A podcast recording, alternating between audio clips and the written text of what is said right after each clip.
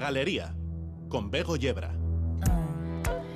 A final del siglo XVI, cuando Miguel de Cervantes escribía El Quijote y William Shakespeare colocaba en Verona la historia de Romeo y Julieta, el poeta y dramaturgo chino Tan Xian-su escribía El pabellón de las peonías. El talento unió los miles de kilómetros que le separaban, dejando los tres para la historia algunas de las obras más grandes de la literatura mundial.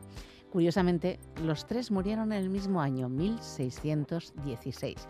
Cuenta la crítica que a pesar de que su producción literaria es mayoritariamente lírica, sus obras teatrales están recogidas en una edición que recibió el nombre conjunto de Los cuatro sueños del pabellón de la camelia de Jade de Lin Chuan.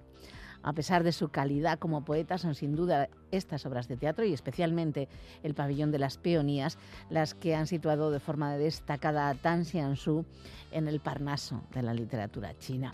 Un ejemplo de su lírica en esta obra, que luego sería convertida en ópera kunchu, sumida en la turbación, no consigo de estas pasiones librarme. Y de pronto nace una lúgubre amargura en mi corazón, porque he nacido hermosa, porque procedo de un alto linaje. Me escogerán un consorte celestial que se me iguale. Qué grandioso destino. Juventud arrojada al olvido. ¿Con quién me encontraré en mis sueños más ardientes? ¿Habré de mostrarle al exigido decoro? ¿Junto a quién en mi sueño profundo me dejaré arrastrar por el secreto arrobo del fulgor primaveral? Vacilo. ¿A quién decirle lo que siento en mi pecho? Me consumo en el fuego mi vida malagrada y solo puedo preguntarle al cielo. Recordamos hoy en la galería a Tan Xiansu, nacido tal día como hoy, poeta y escritor de la dinastía Ming, sí, la de los jarrones. Esto es la galería. Bienvenidas y bienvenidos.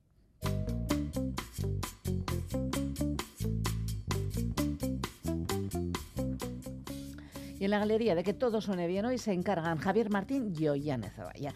Como suena de bien este hierbabuena y urborrón de Cromática Pistona, una interesante banda que mezcla su madera géneros como el swing, el Dixieland, el balcán, el rock and roll, el ska y lo que se venga.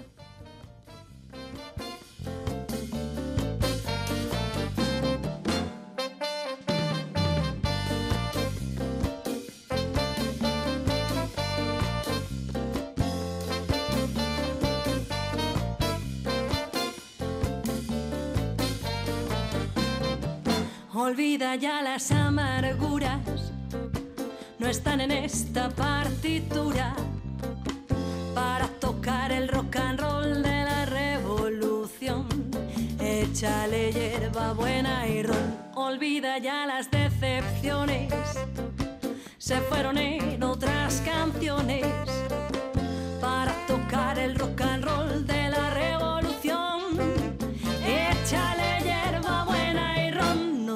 Bebas solas las penas que te envenenas por ese azúcar, hielo y limón. Somos la mecha que se quema, hay luna nueva y en la calle codo a codo somos mucho más que dos.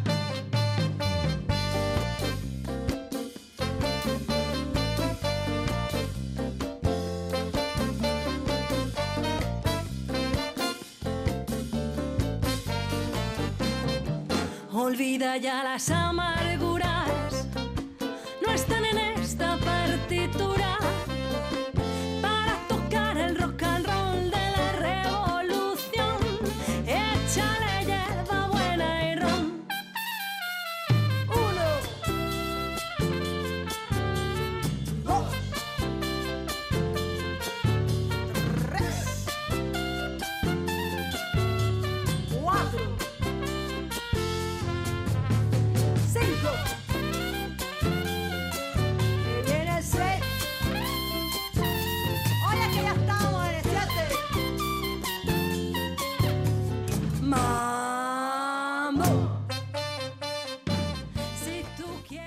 pues vuelve Mujeres del Sur Global a la galería y es uno de nuestros momentos favoritos del programa, lo sabéis. Eh, hoy el encuentro está un poco más reducido porque, bueno, dos continentes están enfrentados, el americano y el, y el africano, eh, enfrentados jamás, primero porque son dos mujeres y dos mujeres para las que la sororidad es uno de sus valores fundamentales. Greta Frankenfeld, ¿cómo estás? Muy bien, encantada de estar aquí después de tanto tiempo. Se me ha hecho larguísimo, larguísimo. No, no, a nosotras también, ¿eh? Se nos ha hecho muy largo. Y Hilaria Vianeque, ¿cómo estás? Oye, lo mismo que Greta, encantada de volver. Me ha costado estar tanto tiempo. Sí que es verdad que he escuchado el programa siempre. ¿eh? Sí, pero bueno, hacía mucho que no estabais mm. y vamos a hablar de muchas cosas, pero fundamentalmente, ya que están aquí Hilaria y Greta tiene una cosa muy interesante que decirnos. Mm. Vamos a empezar con, con Greta y una propuesta que tiene para dentro de nada y luego nos adentraremos en los últimos meses y años de África eh, y ese asunto de los golpes de Estado, que vamos, estamos de alegría, también más o menos como en Latinoamérica con ah, algunos países. ¿eh? Está todo que estamos encantadas de la vida. Pero bueno, Greta, desde el Fondo de Mujeres de Calala y de Mujeres con Voz y de la Agencia Vasca de Cooperación al Desarrollo tenéis una propuesta interesante para, nada, la semana que viene, no la siguiente, ¿no? Sí, el 5 de octubre, más concretamente, traigan sus cerillas. Traigan sus cerillas porque estamos encendiendo fueguitos de resistencia. Esa es la invitación, ¿no? O sea, desde distintos movimientos eh, en los que están muy involucradas y participando muy activamente las mujeres migradas en, en Euskadi y en otros lugares también, y muy conectadas también.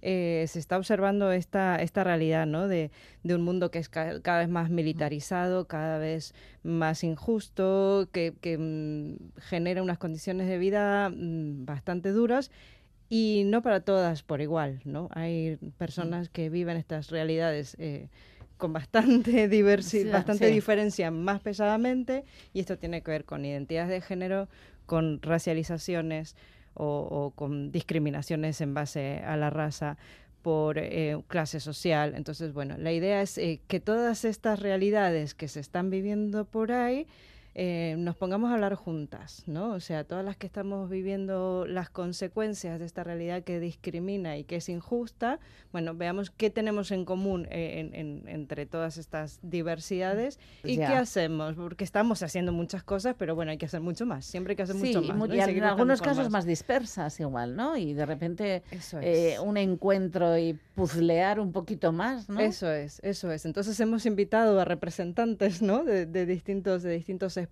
como, como son Tamara Clavería, mujer gitana feminista mm. muy activista, Irán Chubarela, gran activista feminista lesbiana vasca eh, que se conoce bastante por estas tierras, creo yo. Hemos invitado a Magda Piñeiro, es que es activista migrada, feminista y gorda, como ella misma se define, y eh, que nos va a traer también toda la diversidad de los cuerpos. Va a estar el grupo Pura, que es un grupo de mujeres eh, que, que, lleva más de un año y medio de camino viviendo una, este, esta experiencia de, de pasar de ser como bueno, una mujer migrada, como, como con toda la, carga que eso implica, y a darle la vuelta a eso, ¿no? Y decir, bueno, esto significa que yo tengo una posición política, que yo me junto con otras, que yo salgo a la calle, que yo eh, reclamo y pongo sobre la, la agenda pública, pongo en la agenda pública mi realidad también, ¿no? Entonces, bueno, toda esta gente junta, imagínate. Connie Carranza va a a estar por ahí también dinamizando, nuestra salvadoreña favorita. Claro que sí. Así que bueno, vamos a juntarnos unas cuantas. Así que mm, venir, venir con vuestras cerillas. Encendiendo fueguitos de resistencia. Greta, ¿has, dicho dónde será? Hay que inscribirse antes, es muy importante. Ah, Va a ser en la Sinsorga, que si todavía no tuvieron la oportunidad de conocerla, el espacio este feminista mm. que está en el casco viejo. En la calle Ascao. En la calle mm. Ascao. Eh, pero hay que inscribirse previamente porque va a haber poco espacio. muy grande, claro, poco espacio y hay gente que ya se está apuntando, entonces escriban a calala.calala.org. Calala es con C.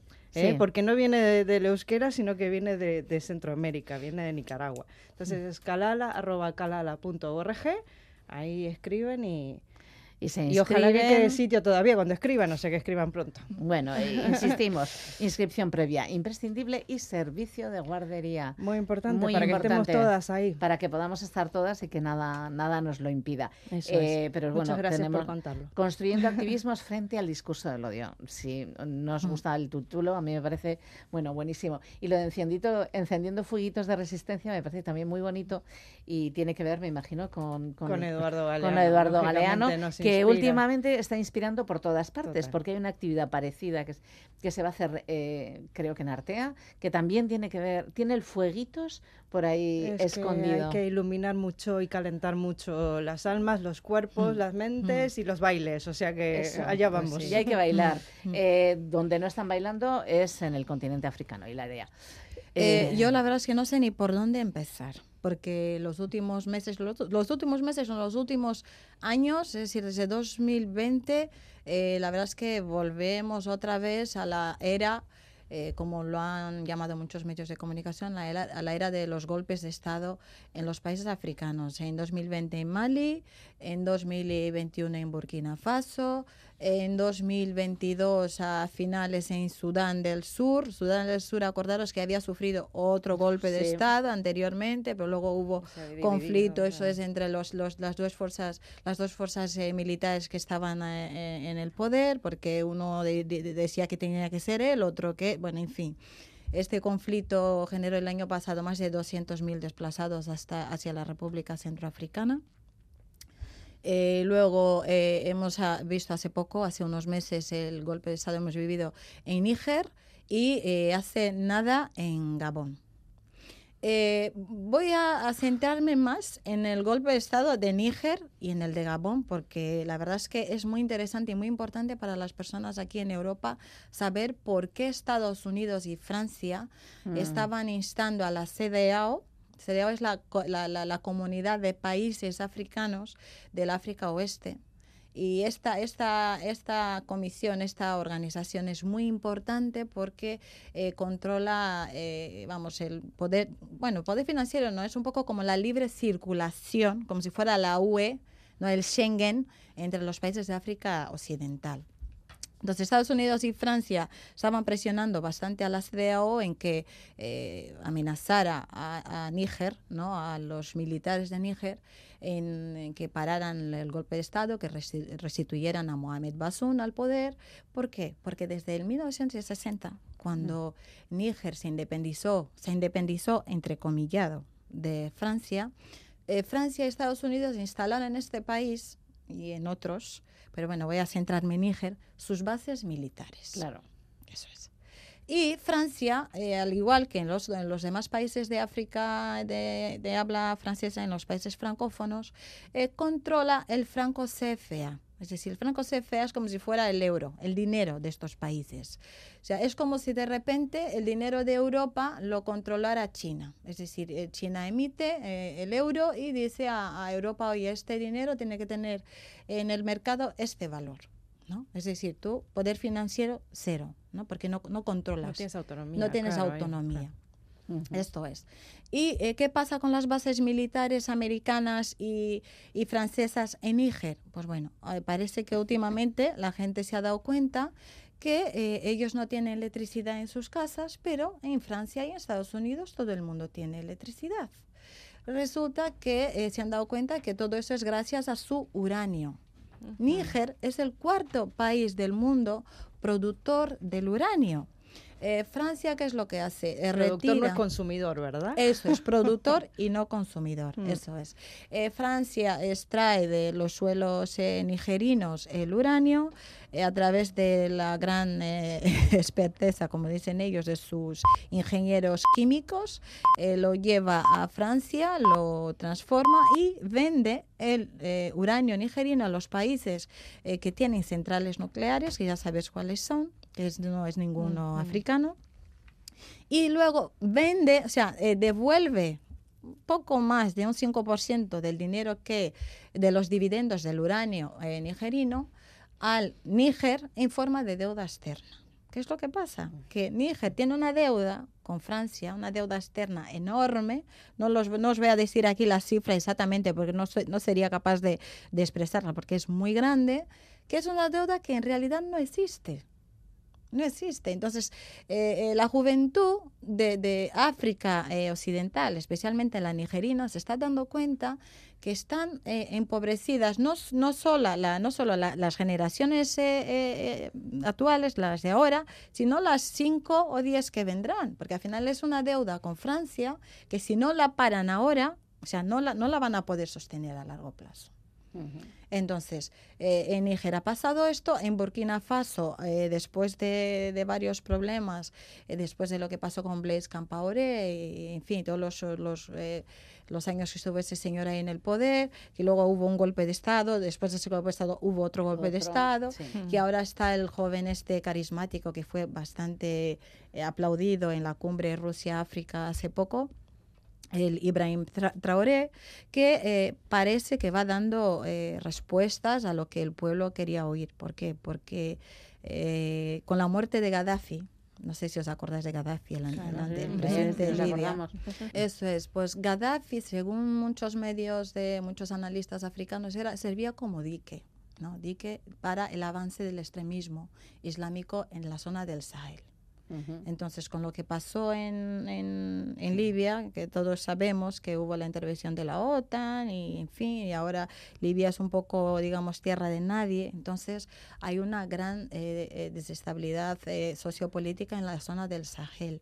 Entonces, hay grupos islamistas en el norte de Mali. De hecho, ahora en Mali hay, hay, Mali es prácticamente dos países en uno, porque en la parte del norte de Mali están los yihadistas, en la parte centro-sur está el gobierno eh, que, vamos, controla Bamako, ¿no? El presidente que, eh, Badao, ¿no? Que está ahí, el señor Badao que está ahí eh, eh, actualmente. Entonces, ¿qué es lo que pasó con, con, qué es lo que están, por qué hay tantos golpes de Estado en ese momento? O sea, la gente tiene miedo. Es decir, avanza, hay mucha inseguridad, hay mucha corrupción, hay mucha pobreza, que no es novedad, infelizmente, para en muchos países africanos, y hay un gran avance, avance del jihadismo en la zona del Sahel. Entonces, la, población está pidiendo gobiernos capaces de responder como debe ser a esto, porque ven que las bases militares americanas y francesas pues no hacen prácticamente nada salvo extraer los recursos de estos países, el uranio, el oro y todo lo que hay ahí.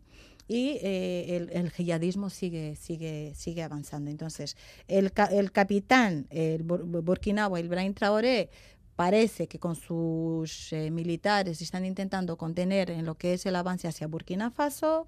en, eh, en, Níger, los que han entrado ahora, que han echado a, a, Basún, el, el general el Tianí, también eh, unidos a, los burkinabes y a los, eh, a los demás países eh, un poco pro esta nueva era de África, están intentando luchar y hacer frente entre todos contra este jihadismo. ¿Qué es lo que ha pasado en los últimos días? Que parece que ha, ido Rusia a decir que, que quiere ayudar que quiere eh, formar parte un poco de, este, de esta lucha contra el jihadismo, ya que los americanos y los europeos no han sabido a lo largo de más de 50 años resolver estos problemas como debe ser. Entonces yo ahí la verdad es que no quiero entrar. Eh, porque no saldríamos de aquí, pero sí que os voy a comentar que iba a celebrarse una gran cumbre eh, África, Rusia, la cumbre esta, África-Rusia, se iba a celebrar en Sudáfrica, pero al final no pudo ser porque Sudáfrica es firmante de los tratados de Roma y los tratados de Roma la obligarían a detener a Putin. Entonces, Putin, evitando, buscando, evitando esto, eh, llevó a todos los eh, asistentes o participantes de la cumbre hacia Moscú. Bueno, hablo brevemente de Gabón. Gabón es muy interesante el tema de, de, este país porque es la única dinastía africana. Es decir, este país eh, en los años 60, después de la independencia, estuvo gobernado por un señor que se llamaba Leomba. Ese presidente fallece. fallece. Después toma el poder el señor Albert Bongo. Albert Bongo estuvo en el poder 42 años. O sea, instalando en el país un régimen completamente dictatorial. Es un país que la verdad es que este señor Albert Bongo, pese a todo lo que ha sufrido y sufre el pueblo, siempre ha tenido el beneplácito de todos los países eh, em, eh, europeos. Tanto es que ese señor se murió aquí en España, en una clínica en Barcelona, tan plácidamente. Ya. Eso es. Al morirse, su hijo, Ali Bongo, tomó el poder. Se celebran unas elecciones eh, que, oye, milagrosamente gana él. La oposición intenta eh, eh, reclamar, eh, eh, pedir el recuento, pero bueno, de nada sirvió. Entonces Ali Bongo tomó el poder y entre él y su padre sumaron 57 años de gobierno en Gabón. Qué terrible. ¿Qué es lo que ha pasado? Que este señor hace unos años sufrió un derrame cerebral, eh, se quedó con parte del cuerpo paralizada. La gente pensó que, bueno, después de este golpe dejaría por fin el poder. Pues no, volvió a candidatarse este año a las elecciones. Entonces, eh, Y ganó. no, Ah, no. no, no se llegó a celebrar porque al final hubo, hubo, hubo, hubo, hubo manifestaciones y tal. Bueno, Mm. prácticamente Sí, lo eh, lo prácticamente ganaría. O sea, es Pero verdad que final eso es, hubiera ganado, es verdad. O sea, de- podemos decirlo que ese señor ganó otra vez las elecciones. Entonces la gente ya, pues bueno, manifestaciones, eh, reclamaciones y al final los militares se han visto obligados a, a reclamar no reclamaron tanto, eh, es decir, hubo ese golpe de Estado, la Unión Europea, las Naciones Unidas y, y Estados Unidos no mandaron mensajes de, de, bueno, bueno, de protesta, De bueno, de democracia, tal, ¿no? pues no han dicho nada, bueno, ay, qué pena, oye, queremos que se restituya y tal, porque realmente sabían lo que estaba pasando en, Gabón.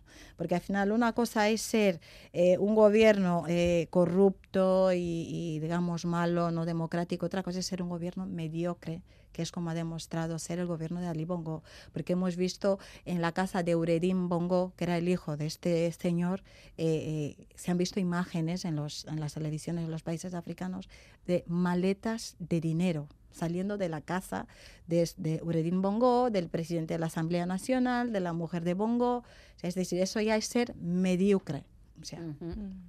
Va un poquito más allá, ¿no? Lo de la corrupción además queda como en cutre, ¿no? Si no se casa en maleta de dinero parece que... Sí, es ¿no? como muy El- de, de- de- de película, ¿no? Sí, Parece eso la No, la- cosa. las eso películas ya, de hecho, bueno, se hace por móvil, las Claro. transacciones. eso ¿no? es, eso es. El Así otro que día espera. compañero de Burkina Faso, prefiero no decir su nombre porque no fue una declaración pública, Mm. pero él hablaba de que había una lectura desde este lado del mundo de infantilizar ¿no? a, a- a los países que estaban ahora mismo en, en- en revolución. Vamos a decir, él hablaba de revolución, no de golpe de Estado. ¿no? Hablaba de, por un lado, de esta mirada diferente, de esto no es un golpe de ¿Sabes Estado, por es una qué ha dicho eso, decía. Greta? Eh, se eso te quería que- preguntar, dice- evidentemente no lo voy a responder yo Y yo porque no estoy tengo con idea. él y pero- hemos dicho lo mismo, porque lo que se sabe no, es que han sido los rusos que están por detrás de estos golpes y no sé cuánto, porque como hay si fueran niños manipulables y niñas manipulables la, la, la población, la favor, ciudadanía ¿y por qué- africana. y por ¿no? qué O sea, dicen que han sido los africana en rusos? general, además. ¿Por qué? Porque Europa estuvo siempre detrás de los golpes de Estado en los países africanos y segu- según sus intereses. O sea, Pues probablemente. eso. Entonces yo creo El que... que roba un ladrón, ¿no? ¿No? No, pero bueno, dicho. mira, yo Ya. celebra- celebramos, no, recordamos ahora los eh, el aniversario del golpe de Estado En en, Chile. Chile. y recordamos quién estaba detrás. Claro. Y quién estaba detrás de todos los golpes de Estado de esa zona, de esa temporada en, en toda América Latina. El famoso ¿no? Plan Cóndor, claro. ¿no? claro Por que eso sí. que, a ver, que cierto sentido tiene que Eso. haya países eh, del norte o grandes potencias que persigan de manera nada democrática, Mm. ni muchísimo menos, que persigan, bueno, conseguir resultados políticos interesantes para sus afectos, ¿no? Lo, lo curioso es que eh, los países europeos democráticos siempre mandan eh, mensajes de felicitaciones después de las elecciones. De, por ejemplo, Ali Bongo eh, y su padre Albert Bongo, eh, toda- todas- todos estos presidentes corruptos, como por ejemplo puede ser el de Guinea Ecuatorial, eh, Obiang, reciben siempre mensajes de felicitaciones de los presidentes democráticos europeos a sabiendas de que estas, estos comicios, esas elecciones ya no son fraudulentas. Entonces, ¿cómo puede Europa decir lo que sea Hacia otros países eh, cuando están legitimando todos los años y todos los días a los gobiernos corruptos? Claro, Creo que la, historia del mundo nos, nos habla de esto, ¿no? De que eh, más corrupto, menos corrupto, no es algo que sea el, el baremo que yo voy a utilizar para o no, sino de Eso puedo es. hacer o no puedo hacer negocios, Negocios contigo. contigo. Exactamente, ¿no? O sea, de ahí entra la cosa. ¿no? es- Este me interesa, este no. Este dictador es mío, este es tuyo, entonces no me interesa, ¿no? O sea, Mm, mm. dictador o Pero gobernante fijaos, o lo que el sea. ¿no? caso de Níger, es decir, yo extraigo el oro, extraigo el uranio de tu suelo, o sea, desde los años 60. Imaginaos cuánto, ¿eh? Claro. Sí. Y Eh, antes también. Eso es, y antes Claro, también, antes sí. también. Eso es. Y, de- y- y cojo, lo 19. transformo, lo vendo, ¿no? Imagínate, yo vendo a 100 euros, ¿no? Eh, me quedo con 95 y a ti te doy 5 euros. Y digo que luego me tienes que devolver 25, ¿vale? Porque los 20 son de los intereses que... De que- la deuda. De que- la deuda.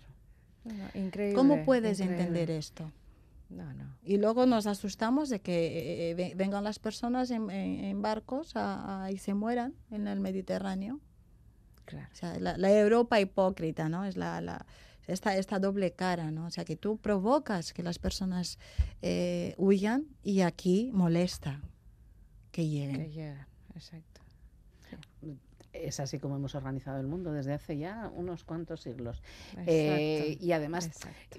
es que una de las cosas que yo creo que falta todavía, ¿no? Es que haya una verdadera independencia africana, ¿no? Porque es cierto que países como, como Francia se han quedado, ¿no? Como helicópteros mm, Mm. sobrevolando su zona de influencia. esta transición Sí. que se hizo de las colonias. ¿no? Claro, a- esa a las decolonización no ha exi- democracias, no, entre comillas. Claro, no, ¿no? ha, O su- no ha sea, sido, ¿no? Mm. Yo Y de hecho, que de no ha hecho sido. quieren, quieren ahora, eh, los países de la CDAO quieren ahora están eh, preparando su propia moneda. Quieren eh, dejar el franco CFA a. Francia, que haga Francia con lo que quiera con esta moneda y quieren y quieren están produciendo su propia moneda porque al final si tú no tienes hoy día regional. regional, eso es, ajá. porque si tú no tienes poder financiero hoy día quién eres. Aparte eso es interesante porque en América Latina también se habla de crear monedas regionales. Monedas del Cono Sur. Bueno, en de- Argentina, hasta con un poco de suerte, volvéis a tener el dólar. ¿quién- quién- sí. ¿No? ¿Quieres que hablemos de eso, de verdad?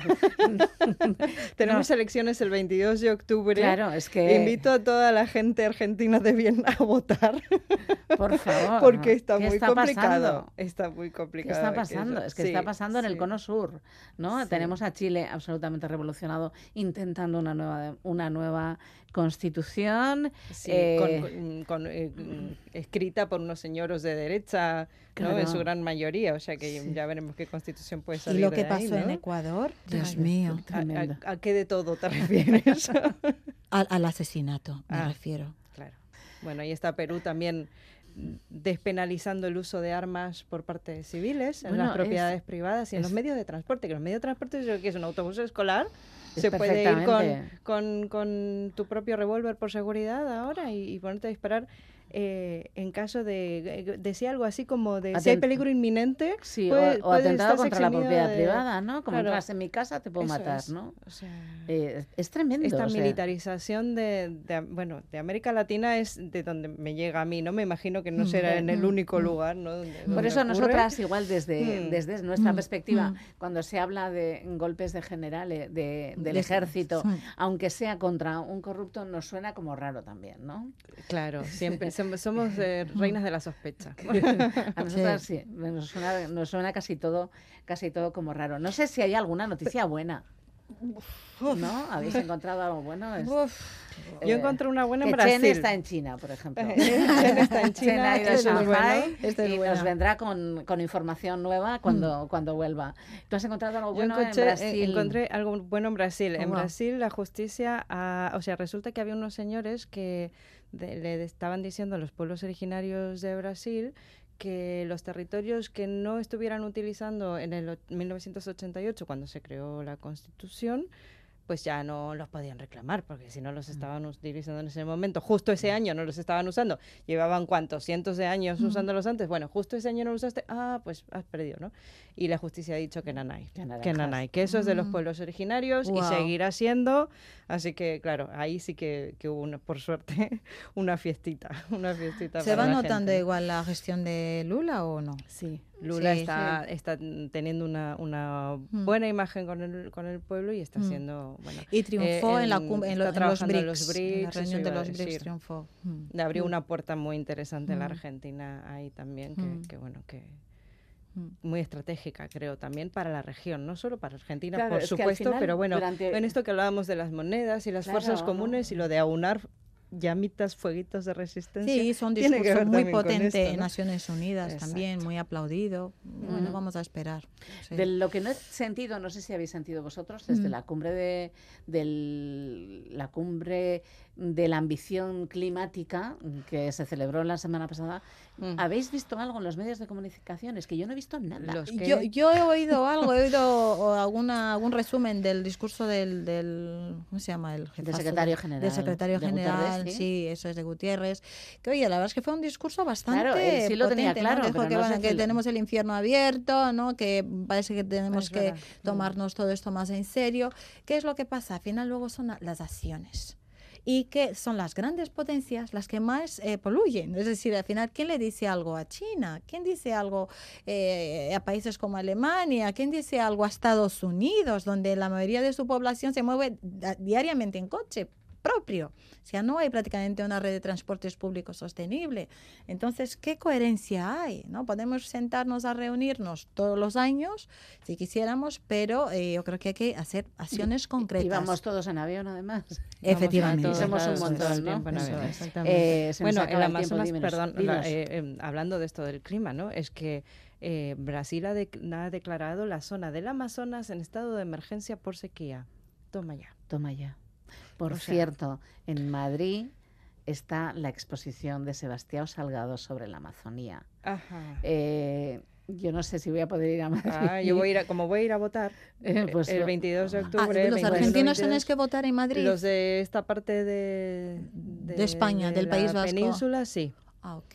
Sí, desde País Vasco nos toca ir a Madrid. Os Así toca ir a que Madrid. allá iré. Pues es que es una de las exposiciones del año y la verdad es que yo probablemente me la pierda, así que si alguna de Mm. vosotras o alguno de vosotros y vosotras que nos estáis escuchando podéis ir a verla, es una exposición sí. genial primero porque él es Mm. un fotógrafo maravilloso, evidentemente, y su mirada sobre la Amazonía es impresionante porque además eh, es una mirada en la que busca todo, no solo la belleza, sino también la destrucción y también eh, la herida que el hombre deja en la naturaleza y el ser humano deja en la naturaleza. Me alegra ¿no? que se Mm. vuelva a hablar de la Amazonía, que se vuelvan a hacer exposiciones como estas, porque ya sabemos que el gobierno anterior de Brasil, de Bolsonaro, prácticamente había vetado temas como estos. Que al final es el pulmón del mundo, el Amazonas. ¿no? Ya.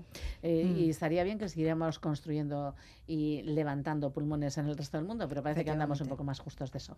Eh, encantadas mm, de encantada de volver a estar con vosotras, encantada de, que volvamos a tener a las mujeres del sur global activas. Claro Es sí. el primer el domingo. El domingo que viene espero también vuestra presencia. Creo que no tendremos retransmisión deportiva, entonces podremos hablar de, de otros asuntos. A ver si Chen vuelve ya de China y nos trae información pues reciente de lo que está pasando en esa parte del no mundo. hemos hablado de Marruecos ni de Libia, pero No bueno, igual para la siguiente semana traemos ahí más detalles. Es Sí. verdad que es algo bastante, mira, hablando de clima, Hablando del clima, Ya. sí, sí, sí, hablando del clima, y bueno, y será ahí, en Turquía también están pasando cosas.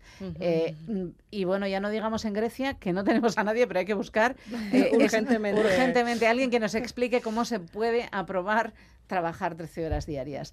Eh, No lo entiendo. No lo entendemos. Y Llamado supuestamente en Europa. Las ¿eh? esperamos. Sí. supuestamente en Europa, eso es, gobiernos Supuesta- democráticos. eso Bueno, es. tan, tanto, tanto no.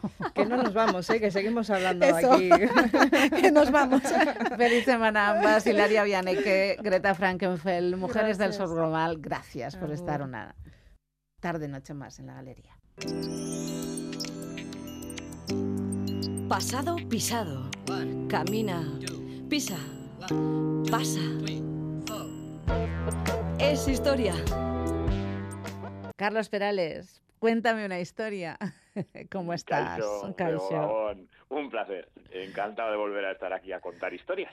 Sí, contar historias, pero, pero historias un poco sin sentido, ¿no? Como, como, bueno, como ninguna guerra. La verdad es que ninguna guerra tiene Eso sentido, ninguna- pero algunas rozan el ridículo, ¿no? Efectivamente, yo creo que sí, que algunas dentro de lo que es la guerra, ¿no? Pero algunas, ahora que lo vemos en la, en la distancia, pues rozan un poco lo, lo- lo insólito o el, o el ridículo. Y un poco a eso, a eso vengo hoy. Vengo a, contaros alguna guerra larga y, e insólita, o tan larga como insólita. A ver, Un poco en contexto, mira, el otro día tenía que preparar, pues para las clases ya de, de los chavales, ¿no? El tema de, de la guerra de independencia, las cortes de Cádiz, bueno, sí. y, y ahí hay un momento, en el, el 2 de mayo famoso, yo creo que, que a todo el mundo le sonará, ese mismo día hay otro acontecimiento que ha tenido mucha trascendencia en la historia, que es el famoso bando de los al- del alcalde de Móstoles, que eran dos realmente, ¿eh? y que es una declaración, o es la declaración oficial de guerra del pueblo de Móstoles a, a Francia.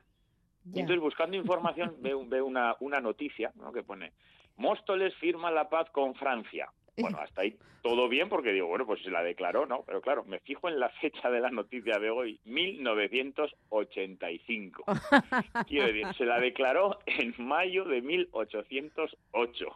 Firman la paz el 2 de mayo de el mayo de, de- de 1985 y digo bueno va- vamos vamos a ver no qué, qué es esto una guerra de 177 años. Bueno la cuestión efectivamente es que después del, del alzamiento en, eh, de- del pueblo de Madrid no pues el, Sí. el alcalde de Móstoles realmente los alcaldes de Móstoles firman un bando en el que el pueblo de Móstoles le declara la, la, la guerra perdón a Napoleón y a Francia. Que... es cierto, y vaya un poco más allá de lo curioso de esta historia, que ese documento y la crítica historiográfica ha hablado mucho sobre esos alcaldes, que eran dos, sobre realmente si, si fueron ellos eh, quienes lo, no quienes lo redactaron, sino quienes llevaron la voz cantante o detrás había otros intereses. Bueno, en este caso no es tanto eso lo que nos interesa, ¿no? Como el hecho de que en 1808 le declaran la, la guerra y no van a firmar la paz hasta 1985. Pero claro, ¿Y a quién se le ocurrió? pues ya llegado el momento dijeron, claro, aquí había un, aquí había un problema. Móstoles no le, hab- le había declarado la guerra, pero no había firmado la paz. Aunque es verdad que a nivel España se, se firma, ¿no? En el 1814, 1813, eh, 14. Bueno, pero Móstoles quedaba un poco ahí como diciendo, nosotros fuimos Nosotros seguimos en guerra. eso es, seguimos viviendo en, en guerra. Bueno, pero es que claro, sigues indagando porque me pareció un tema ya muy muy curioso y te das cuenta luego de que no es el único pueblo, Ah, no. Es el único pueblo que sigue, bueno, sigue viviendo ya no, pero que hasta los 80 vivió en guerra. Y otro de los ejemplos es Líjar en Almería. Bueno, Líjar en Almería le declara la guerra también a Francia en 1883. En 1883. 83 y va a firmar la paz 100 años después, el 1983. Bueno, ¿por qué le declara la guerra? Esto es curioso. En ese momento en España reina Alfonso XII. Alfonso XII es un germanófilo público, digamos, y en aquel momento en el que ya se ha realizado la unificación alemana e italiana, bueno, pues tiene que hacer unos viajes diplomáticos por Europa y el primer lugar es el Alemania, el estado que, que acaba de nacer. La cuestión es que allí lo nombran, bueno, pues un miembro honorario del ejército, etcétera, etcétera, y la siguiente parada que hace en ese viaje diplomático es Francia. Bueno, al señor Alfonso XII según donde leas, veo, ya sabes, unos dicen que la culpa era del gobierno de Sagasta, que no lo asesoró bien, otros que, que bueno, que es que la población francesa era... La cuestión es que al señor Alfonso XII no se le ocurre mejor cosa que presentarse en París con el vestido, el vestido, el uniforme de militar prusiano. Recordemos que a todo esto Francia y Prusia y Alemania mm, han estado constantemente durante mucho tiempo a la gresca y en aquel momento eh, Francia Claro. pide Alsacia, que está en manos alemanas, Alsacia-Lorena, que van a ser los eternos lugares y, y territorios en disputa, incluso en la Segunda Guerra Mundial. Bueno, no se le ocurre mejor idea que presentarse con el uniforme prusiano, a lo que parece ser, según algunas fuentes, que los franceses, mm, bueno, o los que se encontraban allí, respondieron con, con insultos y piedras. Bueno. La cuestión, sea como sea, la cuestión es que la noticia llega a, Líjar y le declaran la guerra a Francia. Una, o sea, además, si alguien tiene curiosidad, que busque en internet, hay fragmentos del bando, y es que además es, es, es- es como decir, aquí somos cuatro en, proporción con la población de Francia, pero cada uno de nosotros valemos como 100.000 franceses. O sea, que vengan, que vengan, que, que van a encontrar oposición digna a su altura. Bueno, pues la cuestión es que 10 años después también alguien encuentra un documento en el que dice, oye, que nosotros le declaramos la guerra a Francia y aquí no había firmado nada, hay que volver a la paz. Bueno, pues ya la firman, pero es que seguimos y tenemos otro pueblo, Huéscar, en Granada, No. que el- sí, sí, y en este caso se la declara Dinamarca. Bueno, por favor, a Le declara Dinamarca. la guerra a Dinamarca en 1808 también en el contexto de la guerra de independencia, porque Dinamarca, a la que en ese momento España estaba defendiendo de los ingleses, España forma parte de una liga en el Báltico que defiende a Dinamarca de los ingleses, bueno, Dinamarca se alía con Napoleón en la guerra de independencia. La Junta de Sevilla, en el momento de la guerra de independencia, ordena, y esto es así, ordena que todos los municipios declaren la guerra a Dinamarca, porque es aliada del enemigo. Bueno, Y eh, solo le hizo caso esta, ¿no? Efectivamente, parece ser que solo el ayuntamiento de Huéscar, el cabildo de Huéscar, eh, siguió formalmente eh, y obedientemente las órdenes. Bueno, la cuestión es que le declara la guerra a, A Dinamarca. Dinamarca. Bueno, Eh, tiene que llegar el siglo XX, tienen que llegar los años 80 y 172 años después de declararle la guerra a Dinamarca, Huéscar firma la paz con los cónsules en Almería, eh, los representantes de Dinamarca, con este país. Bueno, 172 años de guerra, dicen incruenta, nadie llegó a pelear, nadie llegó a, a morir en aquella guerra insólita, digámoslo ahí, pero bueno, la cuestión es que aquel pueblo griego durante casi dos siglos ha estado en guerra. guerra Ha estado en con guerra Dinamarca. con Dinamarca, Conclusión. además. Conclusión, yo ya tengo, creo que tenemos que andar con cuidado y revisar bien todos los documentos en los archivos municipales, no sea que vivamos en guerra con quien menos lo esperemos. Exactamente, y cualquier día nos invadan y no nos hayamos enterado. y no nos habíamos enterado, con lo cual ahí queda el aviso por si acaso. Avisa navegantes. Estas son las historias de hoy. Pues bueno, preciosas historias, la verdad, todas ellas. Diremos que el siglo XIX fue el año de la- el siglo de las guerras y los años 80, además de los años de la movida, fueron los años de la paz. De la paz, sí. ¿eh? Resumen ejecutivo para toda nuestra audiencia. Bu- bu- Buen, buen final. Que tengas feliz semana. Igualmente, un abrazo. abrazo. Agur. Agur.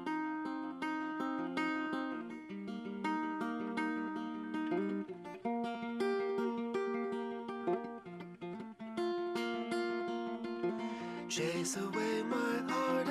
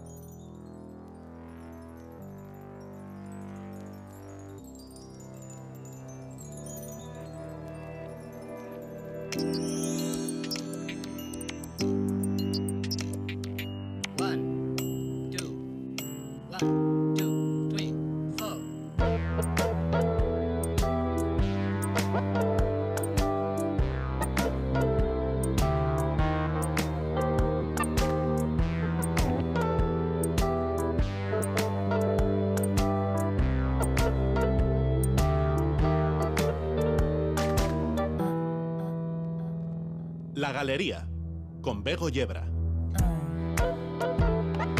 Pues tenemos por delante una hora muy apretada en la que vamos a hablar de ciencia, evidentemente, con Alfredo Caro Maldonado y de cine, porque nos vamos a ir al Cine Maldi. Son las 9 y 6 minutos de la noche. Ciencia. Ciencia. Mundo. Ciencia. Mundano. Mundana. Mundano. Mundano. Ciencia. Mundo. Mundana. Mundano. Ciencia. Ciencia mundana. Ciencia Mundana en la galería y no podemos estar más contentos porque hoy Alfredo Caro Maldonado nos trae a quién, Alfredo Gabón. Hoy traigo a Unai Pascual, Gabón, eh, Bego. Eh, Unai Pascual, un profesor Iker Basque de la Universidad del País Vasco. Eh, y vamos a cambiar un poco de tema, que últimamente siempre estamos hablando de, eh, pues, de medicina, biología y tal. Sí, y cosas vamos que, a- de las que tú sabes mucho. de las que yo sé, yo que yo sé, las que me gustan, las que me gusta aprender y entonces pues siempre uno tiende a, ir hacia- a irse hacia allá. Pero hoy quería hablar de un artículo en Nature que ha salido recientemente y de su, uno de su- los autores principales, aunque tiene un montón, que es Unai. Eh, él trabaja en las relaciones económicas psicológicas, económico-ecológicas entre el ser humano, eh, la biodiversidad, los servicios ecosistémicos, que a ver si nos explica, y el cambio climático. Trabaja en el BC3, eh, que además es un acrónimo bastante mm, sonoro.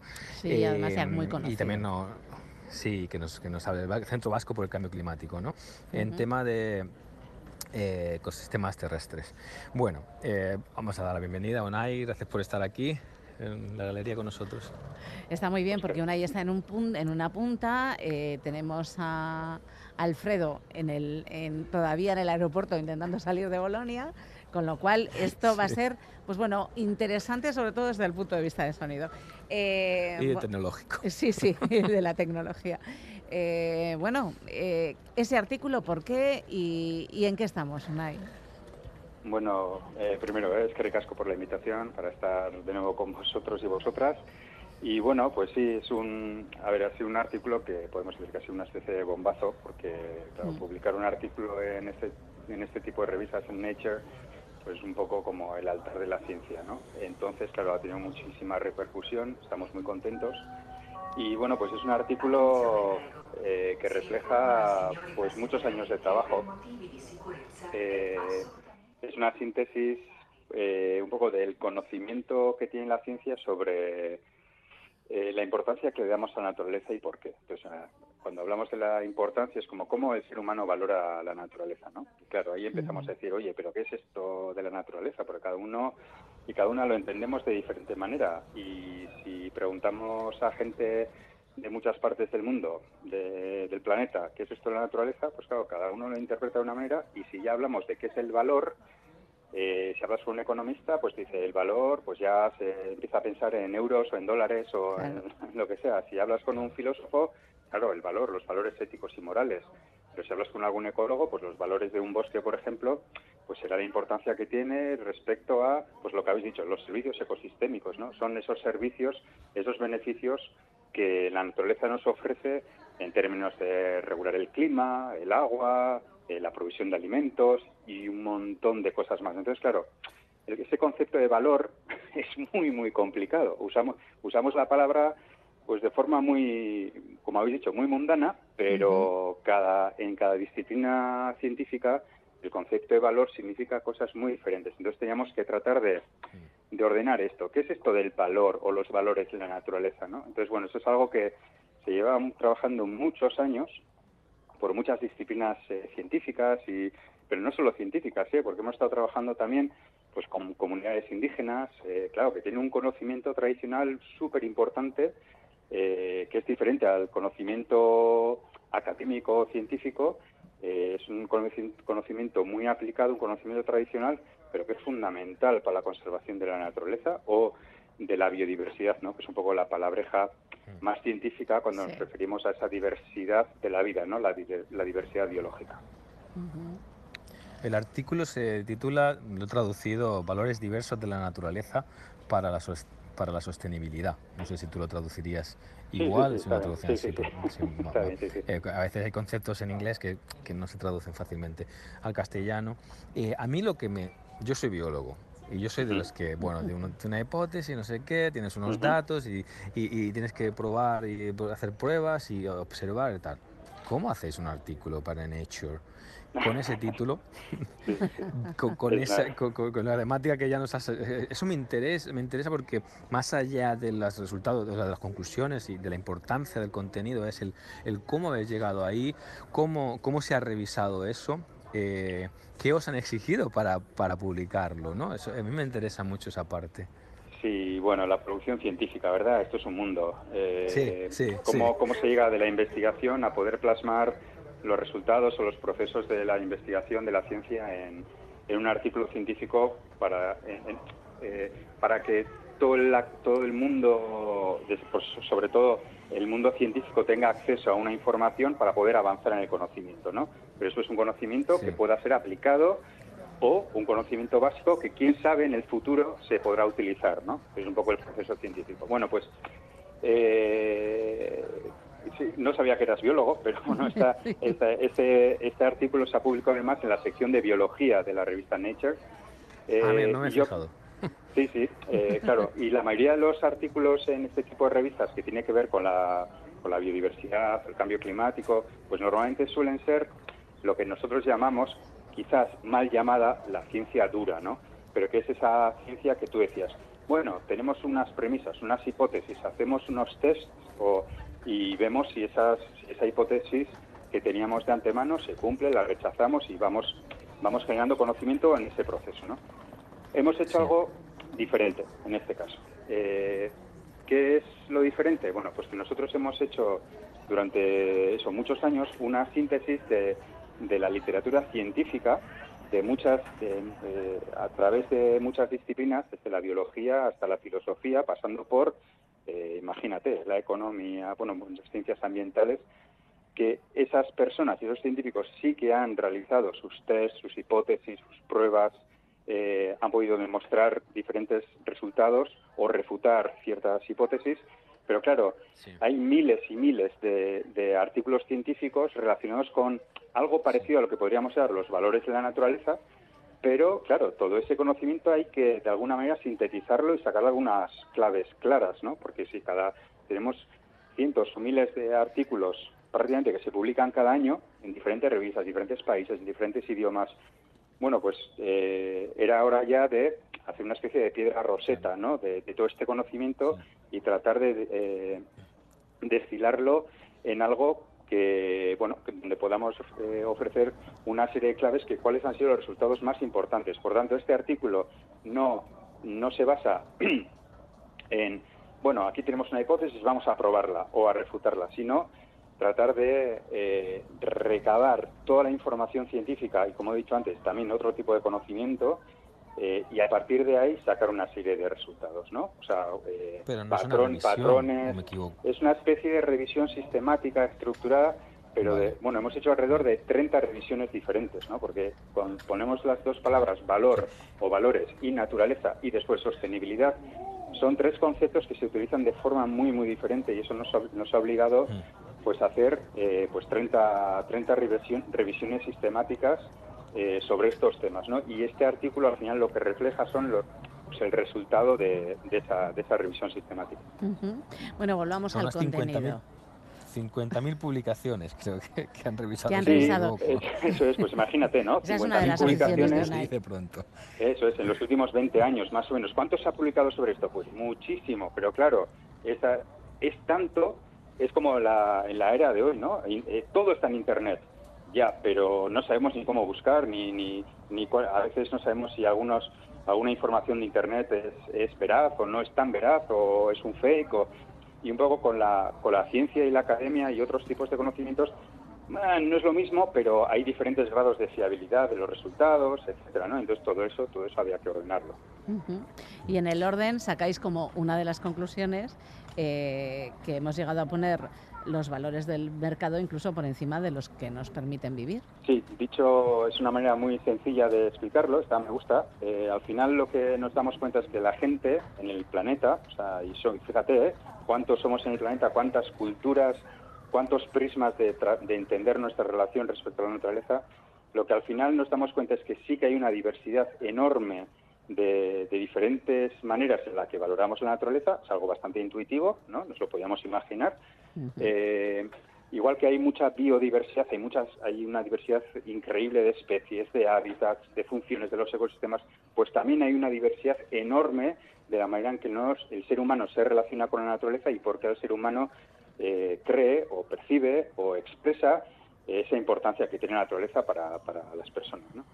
Bueno, pues a, a, parti- a partir de ahí, eh, pues empezamos a darnos cuenta, haciendo esta revisión de la literatura, pues que normalmente cuando decimos, "Oye, pues tenemos que dar importancia a la naturaleza, la pregunta es, ¿y por qué? ¿De qué manera? ¿Qué priorizamos?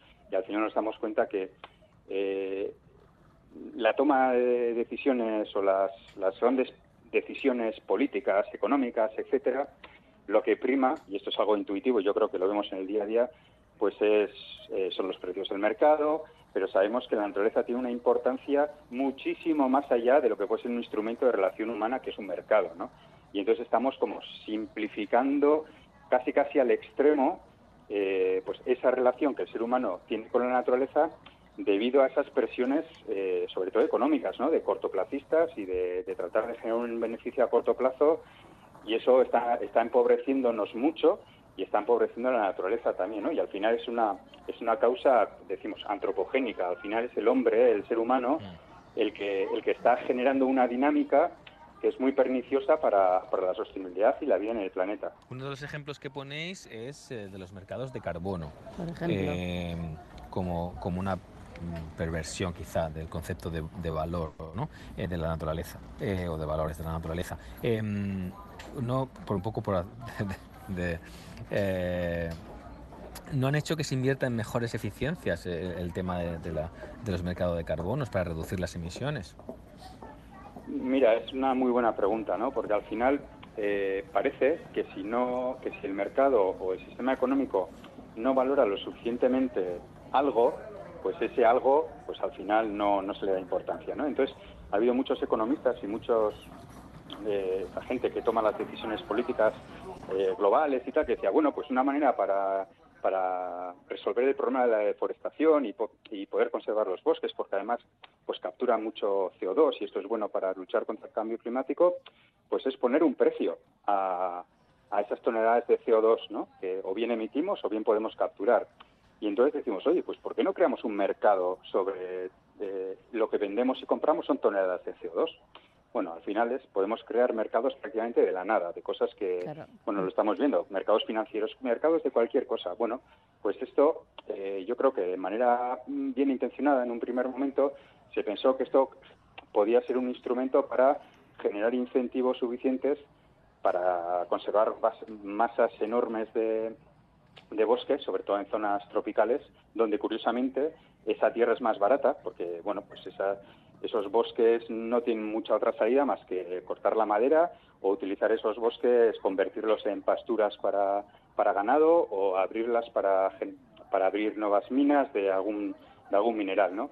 Eh, estas son grandes, grandes extensiones de bosques, en, sobre todo en zonas tropicales, y se pensó que bueno pues que si las empresas o las industrias eh, los sectores muy contaminantes eh, podían de alguna manera comprar créditos o comprar podríamos decir las bulas por contaminar y entonces a esos países tropicales que se les pediría oye pues por favor conserva ese bosque y nosotros te pagamos por todas esas toneladas de carbono que estás que estás capturando. Así nosotros, bueno, te damos ese dinero y nosotros podemos seguir contaminando, más o menos, ¿eh? Ahora estoy simplificando mucho, pero claro, entonces, claro, hay muchas opiniones sobre este mercado nos ayuda o todo lo contrario. Lo que está haciendo es más o menos como que los países son más contaminantes o los sectores más contaminantes, bueno, pues hagan menos esfuerzos en realmente en reducir sus emisiones de CO2 y comprar estos derechos de, de- de emisiones de CO2 pues a países más pobres, ¿no? Y entonces a los países pobres igual dicen, ojo, es que no nos queda otro remedio que aceptar esto porque necesitamos divisas, necesitamos dinero,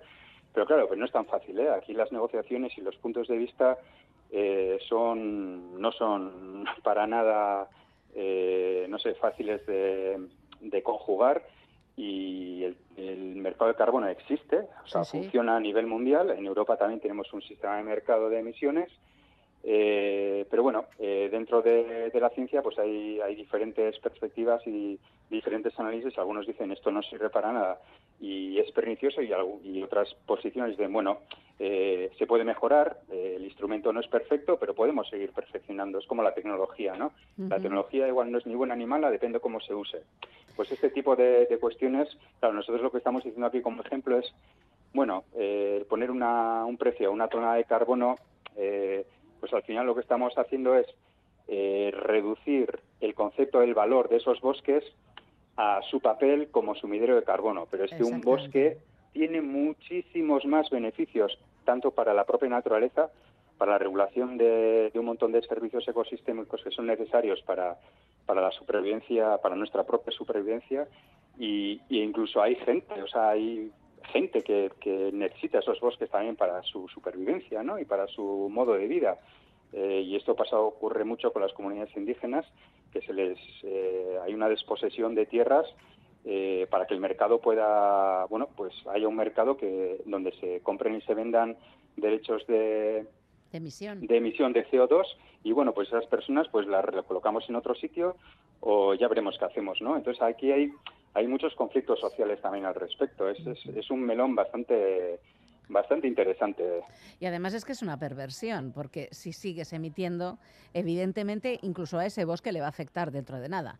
Bueno, está, está, está ocurriendo ya, ¿eh? Los eso. grandes incendios y, bueno, si el cambio climático está generando, eh, bueno, unas perturbaciones y, bueno, unos shocks eh, muy fuertes desde el punto de vista, pues desde, estamos viendo, ¿no? Inundaciones, sequías, incendios, pues al final eh, esos mismos ecosistemas pueden pueden sufrir, ¿no? Es- puede haber un efecto boomerang ahí también. Entonces hay, hay muchos hay muchos ángulos de vista. Nosotros lo que decimos en, en el artículo es que cuidado, que bueno, si incluso bien intencionadamente un mercado podría ayudar en algo, pero si al final eh, la creación de un mercado lo que está haciendo es que estamos reduciendo la visión del valor de la naturaleza a algo eh, mercantilista, eh, al final estamos erosionando eh, o dejando de lado eh, pues muchísimos otros valores, esa diversidad de valores que, que existen, son importantes, que la gente las expresa de muchas maneras eh, y bueno, eh, al final la toma de decisiones, pues al final eh, vamos a estar dependiendo del precio del carbono para arriba o para abajo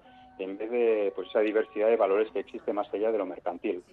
Además, eh, que, que lo ven como una, de una manera lineal, ¿no? Yo como biólogo pienso, el bosque no es una caja donde hay carbono, donde tiene más o menos carbono, que ya es difícil de cuantificar. Habrá que ver cuán- cómo cuantifican la capacidad de fijación de un árbol, de un bosque, de un monocultivo, a lo que llaman bosque, porque un monocultivo de eucalipto que Vizcaya Sí, está llenísimo, no Sí, es un exacto. bosque, es un monocultivo de árboles. Ujú. Eh, eh, y, y- y qué capacidad de fijación de carbono más allá del peso neto que del árbol en carbono, eh, eh, los suelos, la, la- la biota del suelo, ¿no? la, la- vida que hay en, en el suelo y cómo eso, eh, el sotobosque, los animales, la capacidad de, de generar eh, pues humus y, y, ¿no? To- todo eso es todavía estamos, yo creo que en pañales para, para ser capaces de entender esas relaciones del ciclo del carbono y de otros.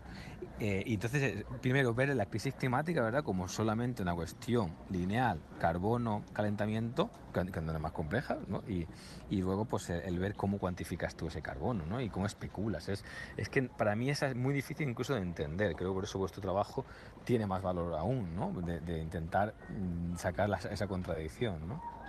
Sí, yo creo que lo has explicado muy bien. Al final, eh, un bosque no es una caja así monocolor y es un ecosistema. Y un ecosistema al final es un sistema complejo, muy complejo, eh, que tiene sus propias dinámicas y está conectado con otras dinámicas de otros hábitats. Y, y entonces, claro, nosotros, desde el punto de digo nosotros, el mundo científico, pues conoce hasta cierto punto cuáles son las relaciones, esas relaciones complejas de un ecosistema, pero todavía estamos a años luz de, de poder entenderlo, entender esa complejidad en su totalidad. Entonces, claro, eh, reducir el papel de, de esos bosques tropicales eh, como, a- como sumideros de carbono, pues es muy problemático, ¿no? Sí que es cierto que tiene un papel de sumideros de carbono, es así, bueno, cualquier bosque lo tiene, eh, depende también de la gestión, el manejo de ese bosque, porque puede ser un bosque bien manejado, bien gestionado o no, eh, pero claro, es que todos los bosques eh, tienen otro sinfín de, de valores para y no solo para el ser humano, ¿eh? o sea, para la propia naturaleza, lo que se llama más allá del ser humano, que esa es otra.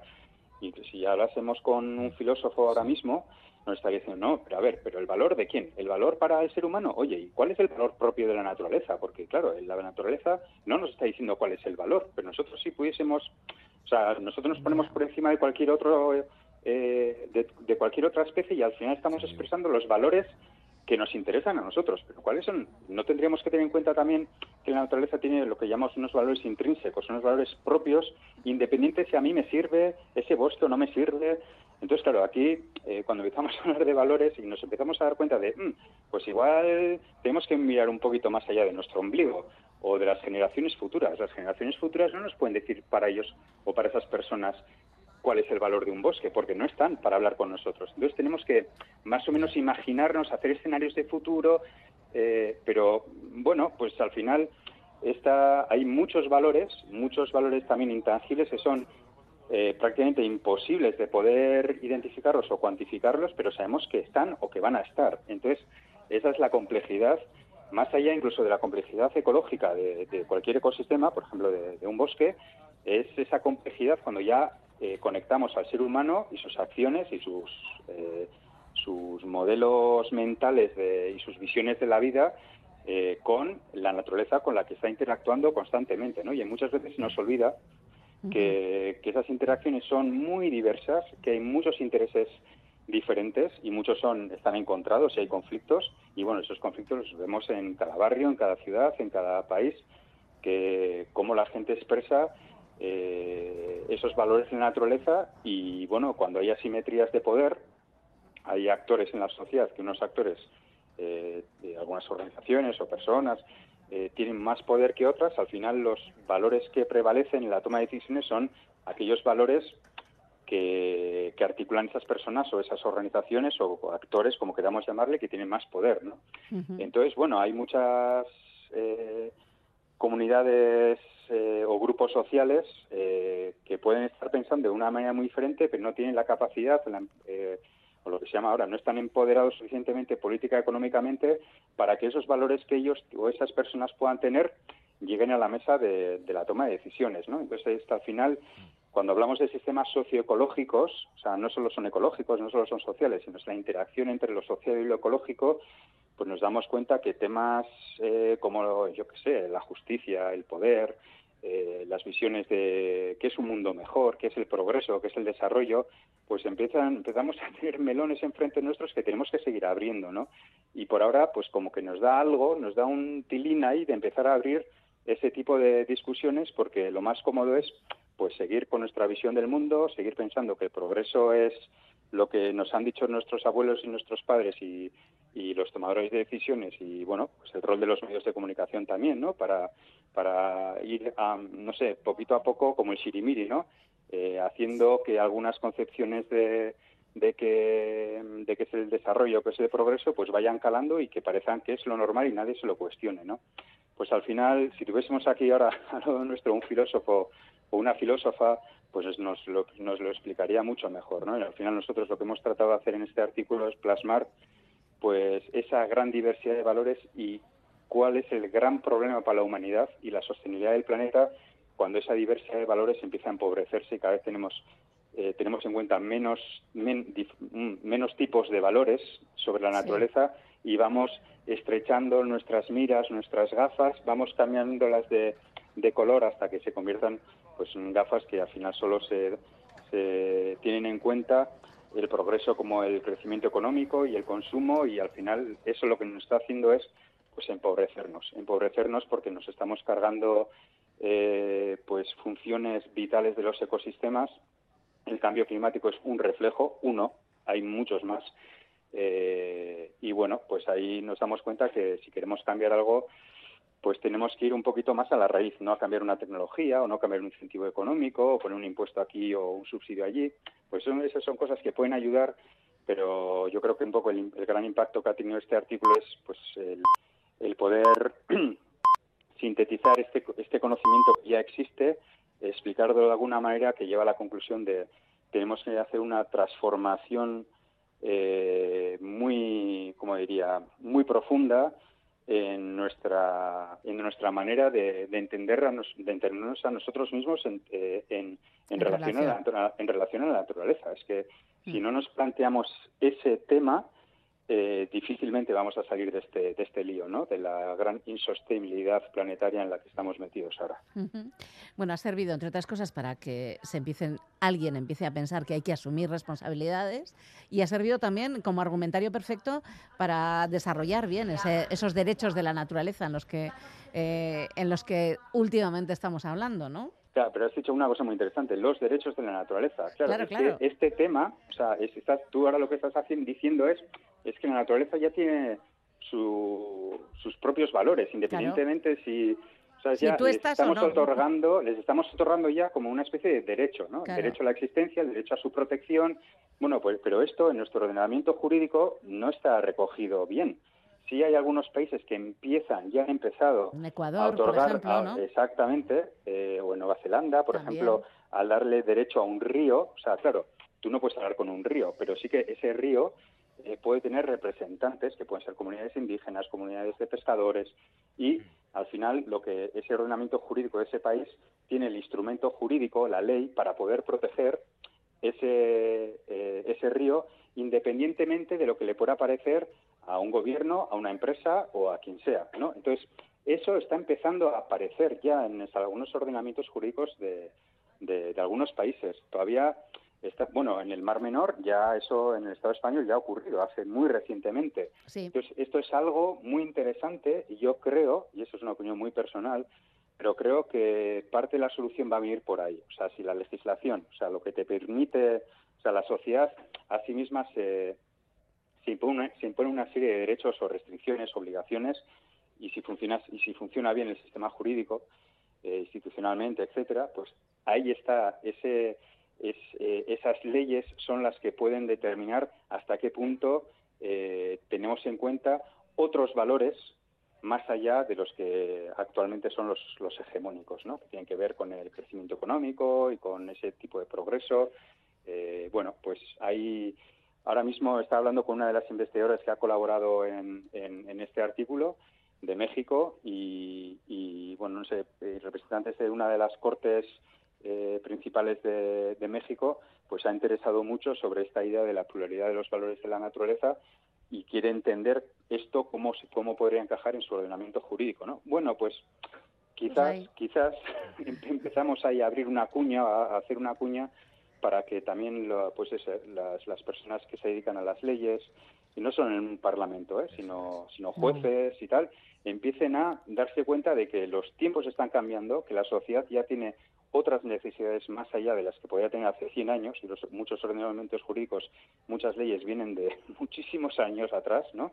Y que hay que adaptar las leyes y una y parte de ese de esa adaptación, como hablamos de adaptación al cambio climático, que se puede hacer de muchas maneras, eh, Mm. bueno, pues un, y una adaptación de la sociedad también es, bueno, pues ofrecer eh, instrumentos ya legales para que la sociedad pueda tener una capacidad de, de respetar la naturaleza sin que nadie con más poder pueda pueda cuestionar eso, ¿no?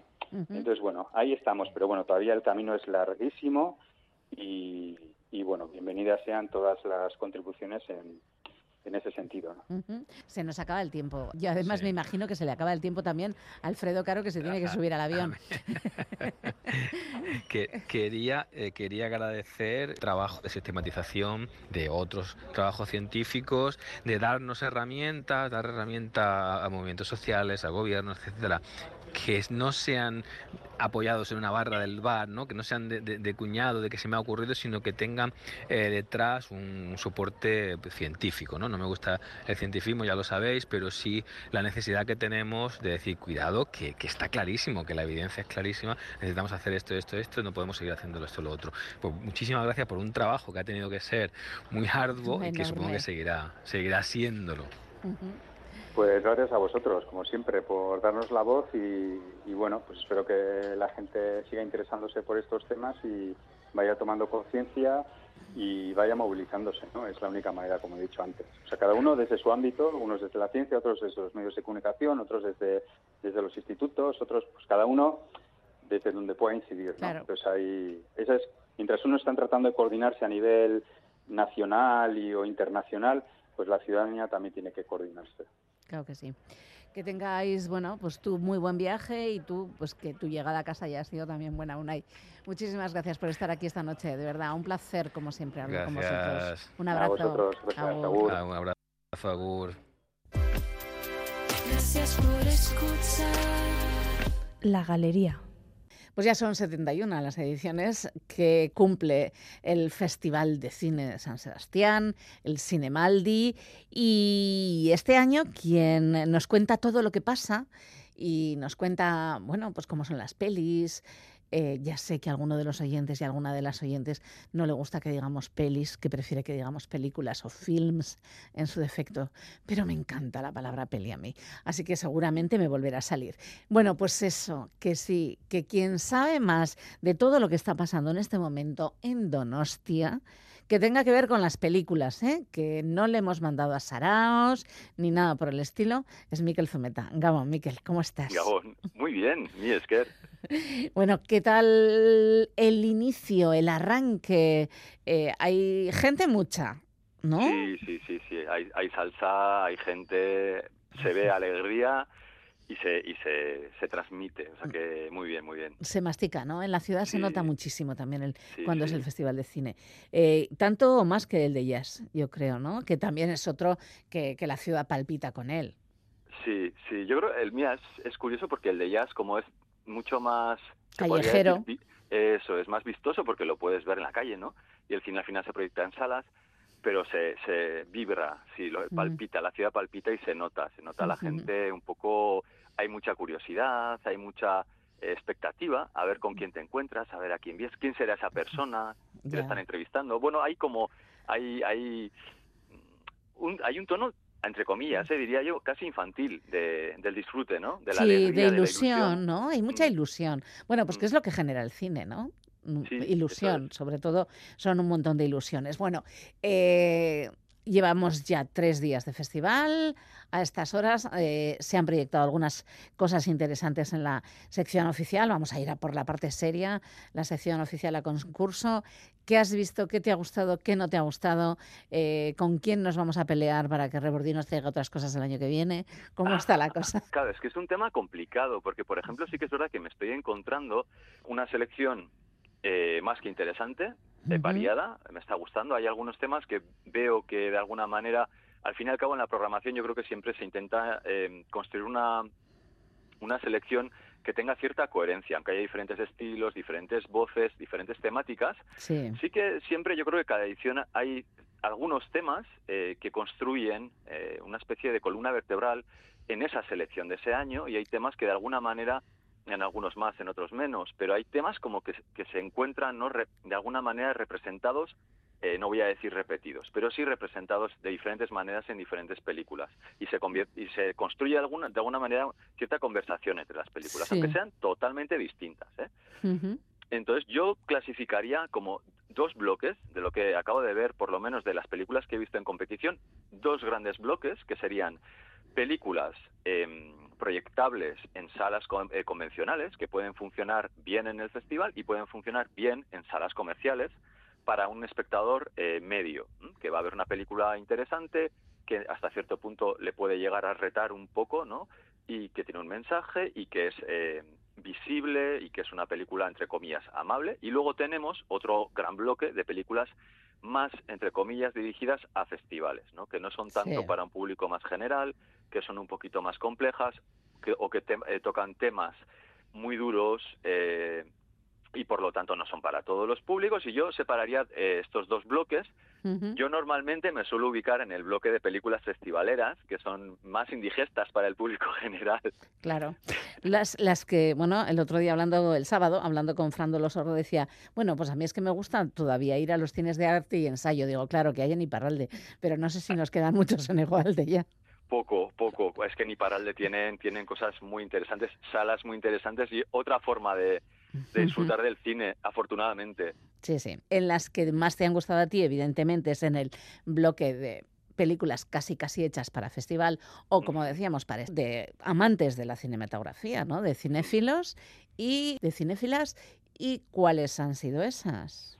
Pues comentaría desde mi punto de vista ahora como una de las de las que he visto eh, con una con posibilidades de ganar que se llama All Dirt Roads Taste of Salt es todas las carreteras todas las eh, carreteras sucias saben a sal que es de una directora novel que se llama eh, Raven Jackson, que Sí. es poeta y fotógrafa, y es su primer largometraje, y evidentemente como fotógrafa y poeta podemos ver en la película toda esa ese mm, mundo que linda un poco con lo onírico, que linda con lo sensorial, eh, visualmente muy potente, no hay prácticamente diálogos, hay diálogos pero no muchos, no hay banda sonora, todo el sonido envolvente de la película que acompaña mucho ese sonido de la naturaleza, la lluvia cayendo, los grillos, el sonido de la propia vida, ¿no? Un poco rural, en, en, eh, es un paraje rural de Estados Unidos. Es Mississippi, Eh, ¿no?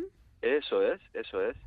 Y es la vida de, de una, vemos la vida de una persona desde niña hasta ya adulta y vemos la relación con sus padres, un poco su infancia, luego ya eh, la adolescencia y ya un poco la edad adul- adulta y una serie de, de decisiones que toma y la película digamos que está em, construida y dividida en fragmentos y no se narra de forma eh, continuada sino que vamos un poco saltando en el tiempo a diferentes momentos una especie de puzzle y la verdad es que es, es una, una película que sí que exige un poco al espectador eh, ubicarse y prestar atención pero una vez has entrado en la película es una película muy vibrante y, que te y que te yo creo que te de alguna manera te hipnotiza no y te mete dentro y te hace sentir pues es una especie de verano cálido eh, húmedo con lluvia y olores y sabores y sensaciones. Es una película a mí me parece muy sensorial y muy bonita ¿eh? o sea no no cuenta nada entre comillas no del otro mundo pero realmente lo mundano que es, eh, al mismo tiempo es algo muy trascendental, ¿no? La familia y, bueno, una serie de decisiones, no voy a contar tampoco qué es lo que ocurre en la película, pero que sí que son, son un poco potentes y es bonita, es bonita, es bonita. la Sí, verdad. una película hermosa, podrías decir, ¿no? Sí. ¿No? Que tiene, qué bonito. Y, y tú dices que esa no la vamos a ver. Eh, si gana, esa- sí. Si gana, sí. Si no, lo dudo mucho. No, si no. no, lo dudo mucho. Bueno, es, es de Estados Unidos, ¿no? Ahí la distribución la tiene bastante más asegurada que, por ejemplo, la rumana. Eso es, que la rumana es otra de las que creo que tiene, pa- tiene papeletas para ganar, que Ujú. esta sí que, bueno, esta dura eh, dos horas y 40 minutos. Bueno, Félix ya la descartaría directamente. Sí, Le sí, sobran sí. 40 minutos seguro, diría. Eh, uh, yo he de reconocer, siendo sincero, que ha habido un par de momentos que he tenido que pelear con- conmigo mismo para no para no sucumbir en el sopor. Ya. Eh, pero, pero, eh, rompiendo una lanza a favor de la película que me ha gustado, yo creo que, el- eh, digamos que está dividida en cuatro historias. Son cuatro, Sí. cuatro historias, entre comillas, relativamente estáticas, es decir, ocurre cada, cada historia o cada secuencia ocurre en un lugar, prácticamente la cámara no se mueve, salvo en una que sí que se mueve un poco, pero bueno, es una casa, entonces es una cámara prácticamente estática en cada una de ellas y eh, todo lo que ocurre es diálogo, ¿no?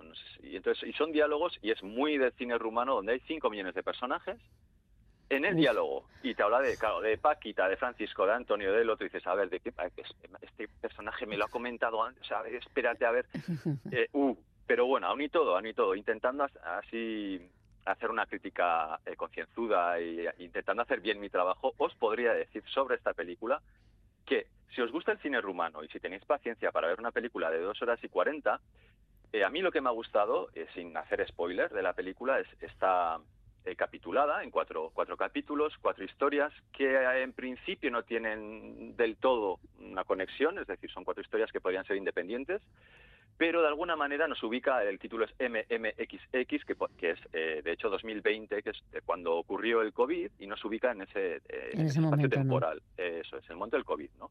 La mascarilla, ta, ta, ta, ta. Entonces, eh, lo que vemos eh, en la película, o lo que yo por lo menos he interpretado en la película, en los interludios de cada, de cada uno de los fragmentos, de esos cuatro capítulos que vemos, eh, utiliza imágenes recurso, eh, nos, nos, eh, muestra imágenes del, de, digamos, del campo, de la naturaleza y elementos esparcidos y tirados allí, ¿no? En plena naturaleza, eh, pues una cinta de cassette con la, con la el film, digamos, estirado, unas Sí. pilas tiradas, elementos, ¿no? que yo he entendido como analógicos y anacrónicos, ¿no? que son- pertenecen claro. un poco al pasado y que están tirados ahí en, la- en una na- naturaleza salvaje que está creciendo. ¿no? Y que es precisamente, desde mi punto de vista, la clave de la película. ¿no? El tiempo pasa, hay cosas que, se, que acaban siendo anacrónicas y se quedan en el pasado, se quedan ahí como olvidadas y la naturaleza se las traga de alguna manera, eh, las, eh, las consume, ¿no? Y, y- y esa naturaleza salvaje eh, se sobrepone, de, digamos, de, de todos ellas, esos ¿no? elementos. Entonces es un poco lo que creo que intenta contar la película, que es muy dura, cuidado, ¿eh? Pero es muy dura, pero eh, también es muy tiene un elemento soporífero, que es cuat- eh, dos horas cuarenta Dos horas minutos cuarenta. de diálogos. Claro, porque a nivel visual no, no ocurre nada especial, de hecho hay más de una que simplemente son dos personas hablando, sentadas y punto. Y los temas son temas eh, heavies, es decir, eh, pues hay una persona que da luz y parece que pues porque tiene COVID le quitan el niño y una amiga está intentando ver qué ocurre, no pueden hablar, están incomunicados, luego nos encontramos con otra situación, eh, a- se habla de trata de blancas, hay una detención de una mujer que ha ejercido la prostitución, que ha vendido su niño para que eh, le extraigan los órganos, es decir, es es una película cruda y, y nos y nos cuenta, pero no no no tanto, o sea que no tú no ves nada, es Ya. más bueno, pero te lo está están contando, ¿no? pero te lo cuentan con una parsimonia que es pasmosa. Entonces, eh, no, no hay dramatismo. Entonces, es una cosa un poco, la vida, está el COVID como elemento, digamos, que da unión, ¿no? Y, y de alguna manera da la sensación de, sí, sí, sí, la pandemia, que es lo que yo he entendido, ¿eh? La pandemia sí, pero la naturaleza salvaje de la vida sigue su curso. Y, eso- y se me ponen los, los pelos de punta. Uf, Sí, sí, ¿no? Qué, qué interesante. Se titulaba MMXX, ¿no? eso es, eso es. Y la auto es Christy Pugh, Puyu, es, que Puyu, imagino que es, es una mujer, ¿no? No, es un, es Es un un director, director, rumano, sí, sí. Christy, Christy. Vale, vale. Y, Inte- y interesante. rumanos, cine Sí, rumano. que- Cine rumano. Sí, sí, te pegan con un plastazo, son un poco así. Sí, sí, sí. Son, pero bueno, también interesante, ¿no? Hay que, hay que mirar por ahí. ¿Qué, qué- está haciendo la gente? Eh, ¿Qué más has visto que te haya gustado? Porque, bueno, has visto, has podido ver unas cuantas de la selección oficial, ¿no? Sí, sí, sí, sí, mira, os De voy a, las que ya van que os a he contado un poco las, las duras, porque luego hay otra también, Calac, que también es bastante dura, Ya, pero voy tiene- a entrar en, la- en las amables, voy a entrar en las amables, si te parece bien. Sí, sí.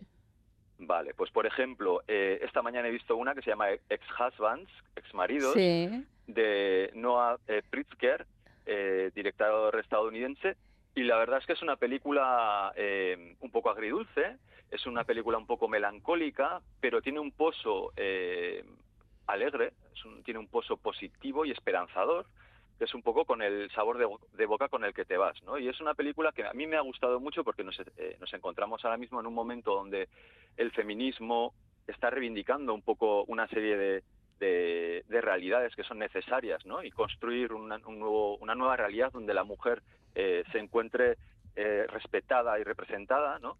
Sí. Eh, pero también es importante que los hombres, de alguna manera, eh, hagan un trabajo, un trabajo que acompañe ese trabajo, ¿no? pues de sí, alguna manera. ciertamente. En lugar de, de, ¿no? de, de entrar en el, el, en el enroque machirulista de la queja ¿no? y del reproche, eh, hay que construir desde, el- desde el- la masculinidad, una masculinidad constructiva ¿no? y que acompañe. Entonces, de alguna manera, a ver, tampoco te voy a decir que sea esto un... ¿no? un pero, No, no es un seminario de masculinidad, no, de nuevas no, ni masculinidades, ¿no? no, no, ni mucho menos, ni mucho menos. Pero es una película eh, amable Sí. eh, y habla un poco de, bueno, son eh, hay tres generaciones, ¿no? El abuelo, el padre y los hijos. Y son y todos vemos- ex. Eh, no puedo decir nada, no puedo No se puede nada. decir, bueno, es No que el título ya lo dice, ¿no? Ya, ya, pero bueno, bueno, bueno, hay que, hay que, hay que verla. Esta seguramente sí que se estrenará, se estrenará en salas y me parece muy bonito porque habla sobre todo de la responsabilidad afectiva, Ah, muy bien. habla de, de las decisiones de la vida que las por desgracia actualmente bueno por desgracia de desgracia no lo sé pero bueno hoy en día actualmente es una realidad más que cotidiana que las parejas eh, rompen no y antes eh, digamos que las parejas entre comillas eran para toda la vida no y ya nos encontramos en una realidad en la que eso no es lo habitual lo habitual es que las parejas tengan una duración y luego bueno hay un porcentaje bastante elevado de parejas que rompen, ¿no? Y cómo afrontar esa situación y vemos pues un poco la responsabilidad afectiva, vemos que aunque una pareja rompa puede seguir teniendo una relación cordial donde eh, la presencia de uno en la vida del otro se puede dar de una forma cordial, aunque sea duro, ¿no? Hay cierta melancolía, cierta tristeza, cierta frustración, pero es una película con un pozo alegre y, y que también habla un poco del acompañamiento y de, y de, y de cómo en tu vida, ¿no? Pues te, te puedes encontrar acompañado y, o acompañada de personas y cómo es importante, importante la relación que se construye con esas personas y cuidar esa relación eh, ¿no? Eh, a lo largo del tiempo en el que estás presente aquí. Porque luego ya, pues una vez eh, se haya acabado, quién sabe, ¿no? Quién sabe, ¿no? adiós. Claro, eh, claro. El adiós muy buenas igual es más definitivo. Entonces, claro, yo ya- por no ponerle por no ponerle título, ¿no? Pero sí, sí, sí. Pero Sí, es, sí. la verdad es que es, es muy es, es bonita, sí. es amable, tiene mensaje, es fácil de ver y la verdad es que es, es una película, sí, eh, bonita, bonita, me ha gustado, me ha gustado. Y dura 99 minutos. Eso es, es, un- es una duración más que asumible. Bastante, bastante tolerable, ¿no? Sí, sí, Eh, sí. ¿Alguna otra cosa así que te haya parecido, bueno, remarcable de, del fin de semana y que además como eh, se van a proyectar más, no sé cómo estará el asunto de las entradas, porque suele estar bastante mal, eh, pero bueno, para invitar a alguien a que diga, bueno, pues mira, vete a ver eh, Dance First, por ejemplo, o, o no vayas y vete a ver otra cosa, ¿no? Eh, A lo largo de la semana, si, si consigues entradas, vete a ver. ¿Qué decimos? Por ejemplo, hombre, claro, es que es un poco complicado. Yo sí que, por ejemplo, me apetecería, claro, yo te hablo de las que pueden ser interesantes. A mí, en principio, muchas me parecen interesantes. Desde de las que yo he visto, por ejemplo, eh, por ejemplo, esta, la de Ex-Husbands, pero por, por ejemplo, Fingernails, Sí. esto va a doler, eh, pues es una película también con un con una premisa eh, bueno interesante. A ver a mí no me parece la cosa más yo también soy un poco eh, bueno devoro las películas por lo que he visto muchas cosas Sí. y no me parece la premisa más más imaginativa del mundo pero bueno es una premisa distinta eh, que es la siguiente. Nos encontramos en un, eh, en una realidad exactamente igual que la actual como si fuera mañana hoy ahora no solo que en esta realidad hay eh, digamos, una técnica científica mediante la cual eh, dos personas se extraen la uña y esta, eh, estas dos uñas eh, se pueden analizar para saber si eh, la correspondencia amorosa eh, mutua es un 100% adecuada y esta pareja va a ser una pareja que va a funcionar para siempre, no se podría decir.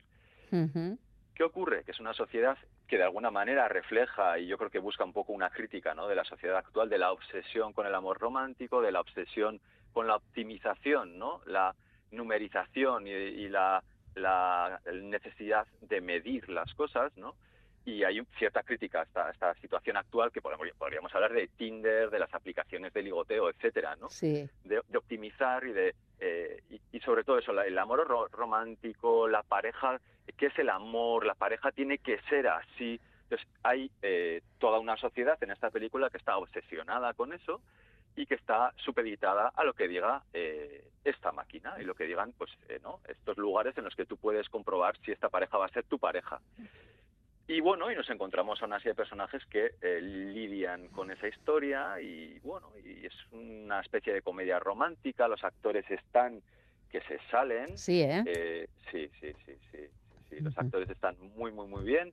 Tenemos a Jesse Buckley, tenemos a Riz Ahmed y a Jeremy Allen, que lo hacen muy bien, muy bien, muy bien. Pues un actor sale en The Bear, un actor, una, pel- Sí. una serie sobre cocina, pues el Sí, sí. cocinero protagonista sale en la, Sale en, película. en este Fingernails. Eso es, en Finger sale aquí. Luego también eh, la actriz, eh, creo que es Jessie Buckley, que salía en Men. Sale, pues una actriz también. Es una película un poco kaufmaniana. No sé si habéis visto cómo es el John Malkovich. Sí, me encanta. Pues tiene Soy muy fan de esa tonito- película. Pues tiene cierto tonito eh, kaufmaniano. Y, y sí, tiene un tonito también, eh, digamos, lancimos, un poco langosta, no sé si la habéis visto. Bueno, eh, rebajado, ¿eh? Rebajado, descafeinado y sin azúcar, pero bueno, es amable, tiene gracia, es graciosa, eh, y bueno, yo creo que es una película también que te deja, oye, un día, así que tengas un día tristón, pues es una película amable, tiene mensaje, es interesante, se ve fácil. Y Yo luego pensé, ellos están esta- estupendo, pues ¿qué más queremos? Sí, sí, sí, sí, sí, pero por eso yo la- estas dos las ubico un poco en el bloque de películas eh, de festival que se podrían proyectar, ¿no? En cines convencionales y tal, y luego están las otras que son un poco para café para muy cafeteros. Bueno, pues café para muy cafeteros, como van a ir al festival nuestros oyentes y nuestras oyentes, pues que vayan a ver esas y luego las otras que las vean en salas. claro. No, claro. Estaba pensando que estaba viendo que Cristos, Cristos Nico es, fue ayudante de dirección en Canino.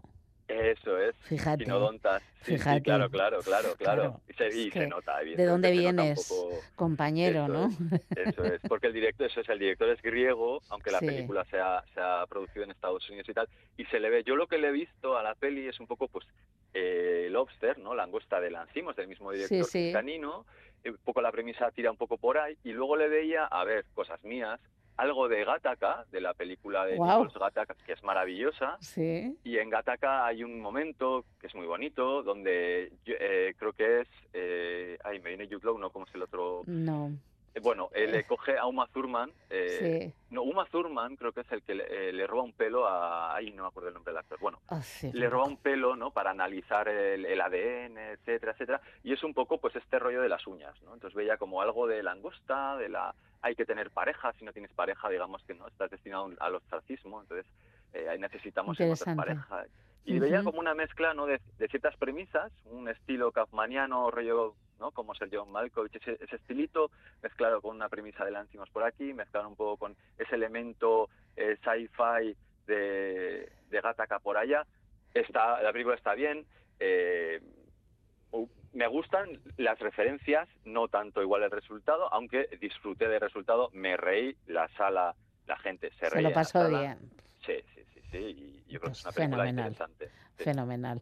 Eh, bueno, y has visto, por supuesto, eh, Kimitachi wa do Ikurura, Ikuruka, ¿no? Oye, te voy a dar ya el A1 de japonés directa, ya sin pasar por la escuela oficial. Por favor, cuéntanos eso. Ya es que no me queda tiempo, pero es que muero Vaya. por ver la película. Jo, pues va, te va a encantar, te va a encantar, de verdad, de verdad. O sea, yo eh, me gusta un montón eh, Miyazaki, pero bueno, A mí también. tiene pe- películas eh, de una manera, de otra. Esta, desde mi punto de vista, bebe mucho del viaje de Chihiro, que a mí me, me flipa, y bebe mucho del viaje de Chihiro y, y también eh, de Totoro. Bebe de todas, De eh, todas. de, su, de su estilo y tal. Premisa sin meterme mucho en fregados. Eh, es un chaval, eh, se tiene que mudar, nada más empezar la película su madre fallece en un incendio, se tiene que mudar a otra casa, etcétera. Es un chaval de clase pudiente y llega a un pueblo pequeñito y en ese pueblo pequeñito pues un poco rollo Miyazaki. De repente empiezan a aparecer seres, historias mitológicas, fantásticas Qué maravilla. y, y es de verdad muy bonito, toca muchos temas, eh, pues un poco la transmisión eh, intergeneracional, el hecho de convertirse en un adulto, la responsabilidad del peso que recae sobre ti, un poco de la herencia familiar, histórica y cultural, eh, las responsabilidades, ¿no? Luego habla mucho también porque lo enmarca en la Segunda Guerra Mundial, pues habla de los totalitarismos y, y hay Ujú, mira. ciertos sí, ciertos guiños bastante claros a- al papel que jugó Japón en la Segunda Guerra Mundial. Pues es, la verdad es que es una película bastante... Yo en más de un momento me emocioné, eh, de verdad me emocioné con la película y es muy muy bonita, eh, es graciosa, es está muy bien. O sea, quiero decir, ha- eh, no ha sido ninguna decepción y creo que en general la acogida ha sido es unánime, por lo que creo que cualquier persona a la que le guste Miyazaki, vamos, que vaya sin miedo, que seguramente le va a gustar. Bueno, pues aquí nos vamos a quedar porque no tenemos más tiempo, pero bueno, es- lo cierto es que parece que tiene muy buena pinta el Cinemaldi, esta edición Vale. 71. Así que Vale. que la sigas disfrutando y por supuesto que nos la sigas contando, Miquel Zumeta. Millesker, Ni es que Zueit, Gabón. Gabón. Y a todos y a todas nos vamos. Será hasta el domingo cuando volveremos en la Galería de Radio Euskadi. Mientras tanto, intentad ser felices. Agur amigos y amigas.